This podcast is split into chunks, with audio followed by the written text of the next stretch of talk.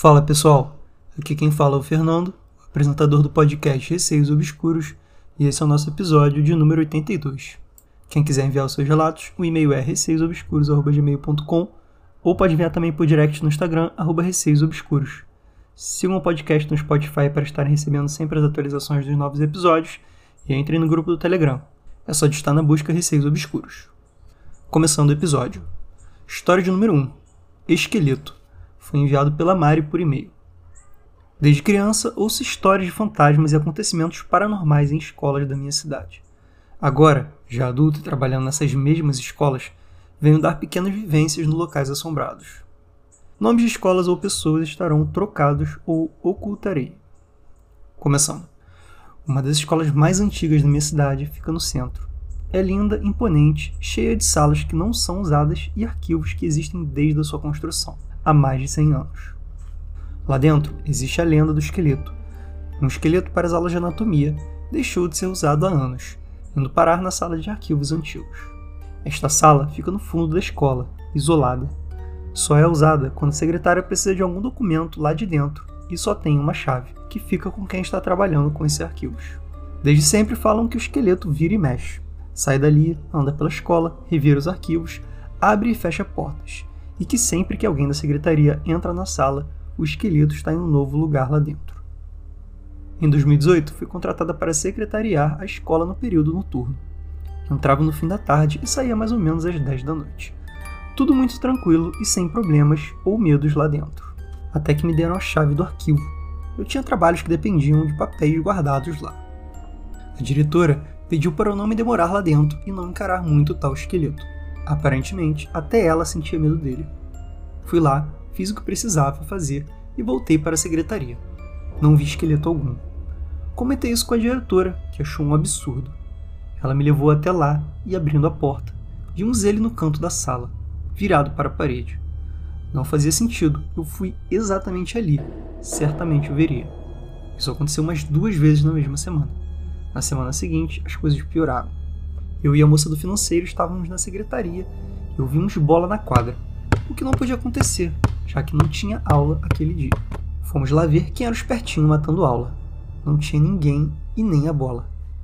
Íamos embora, quando uma batida forte na porta do arquivo, próxima à quadra, nos fez pular. Ninguém foi lá, mas pela janela nós vimos claramente o esqueleto. Mas como ele estava na janela se da última vez ele estava virado para a parede no fundo da sala. Assustadas, voltamos para a secretaria e não saímos mais. Minutos depois, os sons na quadra recomeçaram passeios do esqueleto continuaram no decorrer do meu contrato. Sons, batidas, até risos soltos nos corredores da escola. Como eu e a moça do financeiro ficávamos até a noite, ouvíamos mais vezes. O pior dia foi quando fui devolver os papéis para o arquivo e finalmente devolveria aquela chave para a diretora. Antes de ir, estava na secretaria com a porta fechada e a batida nela foi um estrondo. Pulei da cadeira com um susto. Nada mais foi ouvido. Terminei o dia Antes de entregar a chave, fui guardar os documentos. Quando abri a porta, fiquei pálida. O esqueleto estava parado, bem na frente da porta. Parecia que estava me esperando e não parecia inanimado. A sensação que me deu foi que ele sorria, mas de forma satisfeita por ter me dado um susto. Não o encarei por muito tempo, mas parecia que ele tinha olhos e não eram amigáveis.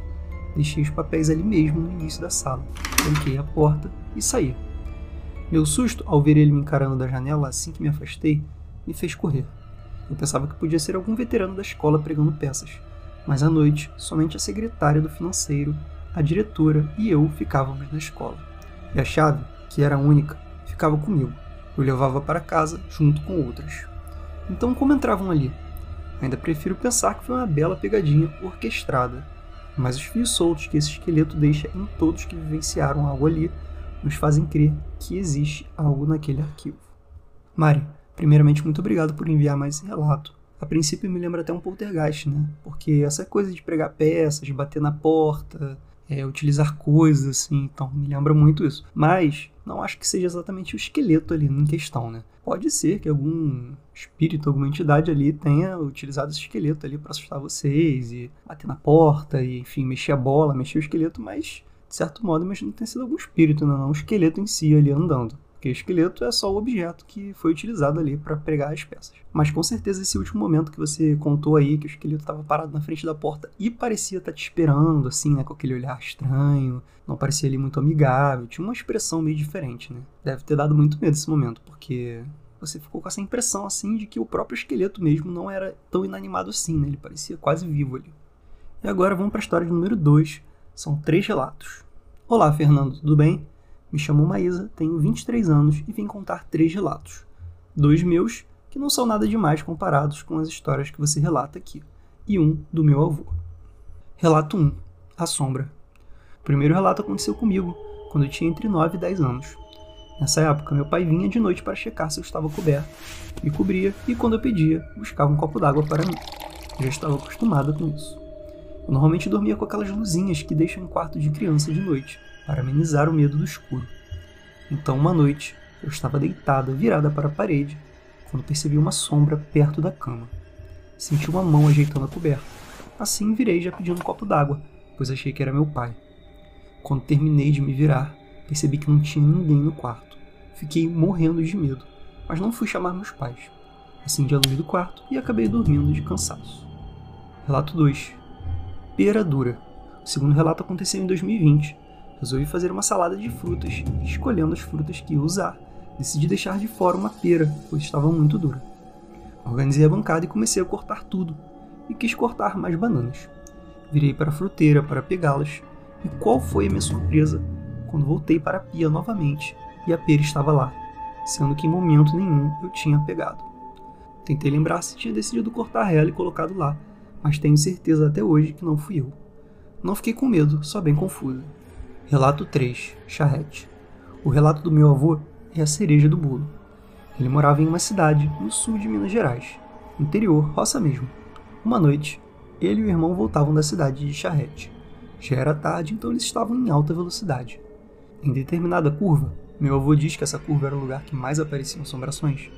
Eles começaram a ver uma figura de capa preta que cobria até os pés, acompanhando a charrete bem ao lado deles. Eles se assustaram perceberam que não era gente desse mundo e aumentaram ainda mais a velocidade. Só que não adiantou. A tal figura continuava andando ao lado. Dava para perceber que os passos da figura eram vagarosos e mesmo assim ela não ficava para trás. Essa figura acompanhou até a porteira. Meu avô diz que naquela noite nem ele nem o irmão tiveram coragem de ir guardar a charrete e os cavalos. Largaram tudo do jeito que desceram e entraram em casa. Bom, esses são os relatos. Deixo para você escolher os nomes. O podcast é incrível, adoro ouvir e sempre indico. Te desejo tudo de bom e muita prosperidade nesse projeto. Maísa, muito obrigado pelos relatos enviados e eu vou comentar rapidamente cada um deles. Eu acho que no relato número 1, um, é, essa coisa que você sentiu tocando e tal, não pareceu ser nada muito ameaçador, né? Até pelo toque, assim, gentil, muito parecido com o do seu pai. Talvez tenha sido alguma coisa ali que estava meio carente de afeto, estava presa ali. Mas, de certo modo, também você não viu mais nada se manifestando, né? Até pelos seus relatos, assim, não teve nada além do relato 2, né? Mas, enfim, nada relacionado mais a exatamente isso que você sentiu aí desse toque. Então, acredito que não tenha sido nada, assim, muito assustador. Apesar de que na hora a gente sente medo, claro, né? Qualquer um teria ficado com medo. Já no relato número 2, eu acho que quem moveu a pera ali queria que você colocasse a pera, mesmo dura, ali na salada de frutas. Mas brincadeiras à parte, realmente é muito estranho quando um, algum objeto assim, ou caso uma fruta, né, tá num lugar e de repente está em outro, sendo que você não moveu. E essa coisa de um objeto estar tá no lugar X e de repente está no lugar Y, sendo que só tem você em casa, ou enfim, ninguém moveu, é, é bem assustador, né? Pelo menos para mim é bem assustador. Já o relato de número 3, eu achei que foi o relato mais assustador, assim, que você contou. E essa figura de capa preta, cobrindo o corpo todo, ela é bem comum, assim, né? Muita gente vê esse tipo de figura, assim. Seja o homem do chapéu, que também às vezes tem uma capa, mas Acho que o que mais me assustou nesse relato, na verdade, foi a forma com que a figura andava. Porque ela parecia estar andando lento, mas ao mesmo tempo ela conseguia acompanhar a velocidade de uma charrete, puxada por cavalos que correm pra caramba. Então, assim, se eu vejo uma figura com uma capa preta até os pés, andando, abre aspas, mas na mesma velocidade de uma charrete do meu lado, com certeza saber que alguma coisa ali sobrenatural me seguindo. E não é para menos que seu avô e o irmão dele não tiveram coragem nem de guardar o charrete, né? Deixaram o charrete com os cavalos ali fora mesmo e só saíram correndo para casa. E agora a história de número 3 se chama Ecos do Passado. Olá, Fernando. Meu nome é Matheus. Parabéns pelo podcast. Além da produção excelente, sua voz acalma. Maratonei todos os episódios e já estou ouvindo pela segunda vez. Apesar de ser agnóstico e muito cético, o sobrenatural sempre esteve presente na minha vida. Tem algumas histórias que presenciei, mas deixarei elas para um próximo e-mail. Essa história que irei relatar é da minha mãe. Minha mãe cresceu em Jundiaí, no interior de São Paulo. Meu avô era do campo, mas conseguiu um emprego em uma fábrica de conservas e, por conta disso, se mudou para a cidade. Com a venda das terras afastadas, meu avô conseguiu comprar uma casa antiga, em um bairro mais antigo ainda na cidade. Apesar de antiga, a casa era grande o suficiente para acomodar a família de seis filhos e dois netos. O preço foi muito abaixo do esperado e meu avô atribuiu isso ao estado de conservação da casa. As paredes estavam todas escuras por falta de pintura e o telhado podre. Como ele tinha habilidades com construção civil, ele mesmo reformou e achou um ótimo negócio pelo preço que pagou na casa.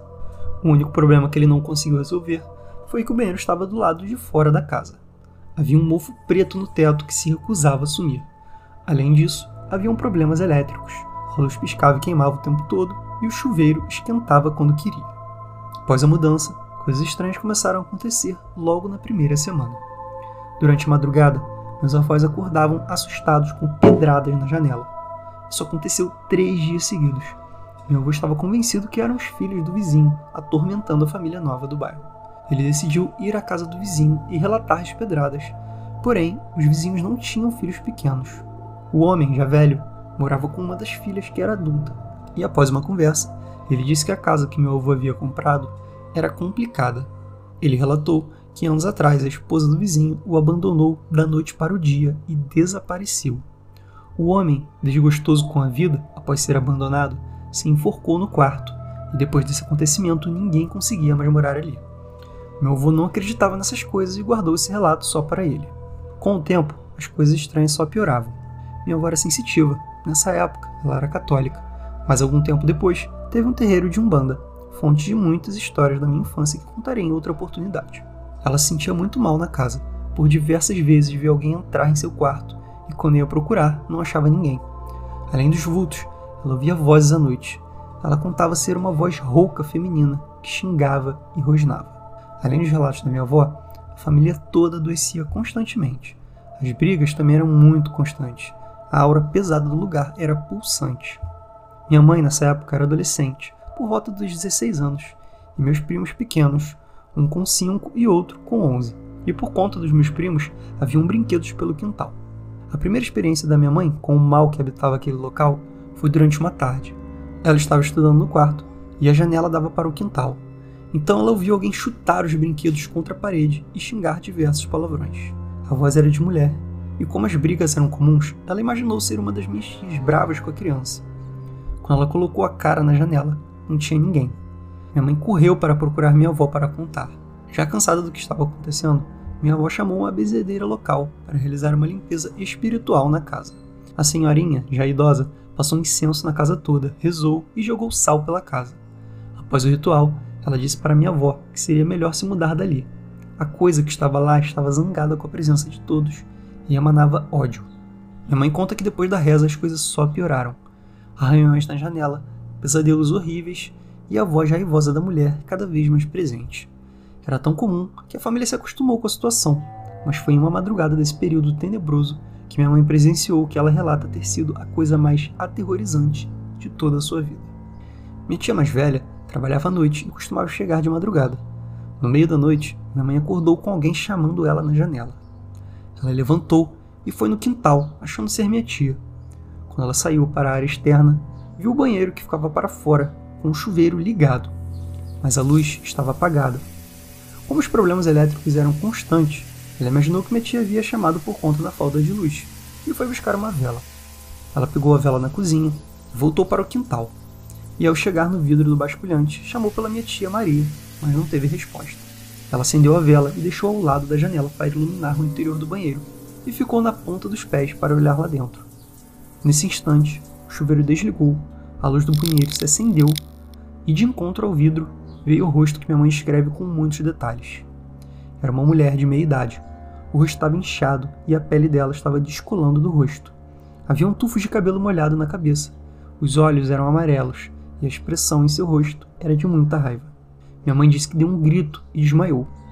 O grito acordou a família e todos saíram para ver o que estava acontecendo. Encontraram minha mãe desmaiada em frente ao vidro do banheiro, com marcas de mãos no pescoço, como se alguém tivesse tentado a enforcar. Depois do acontecido, ninguém queria mais dormir na casa. Minha mãe se mudou com o namorado da época, minhas tias alugaram uma casa juntas e só ficaram meus avós. Foi nessa época que minha avó se envolveu com a Umbanda, procura de solução para casa, mas sem sucesso. Alguns meses depois, meu avô decidiu se mudar alugou uma casa no mesmo bairro e decidiu derrubar a antiga casa para construir uma sala comercial. Quando o quintal foi escavado para a terraplanagem, encontraram algo embaixo de onde ficava o banheiro.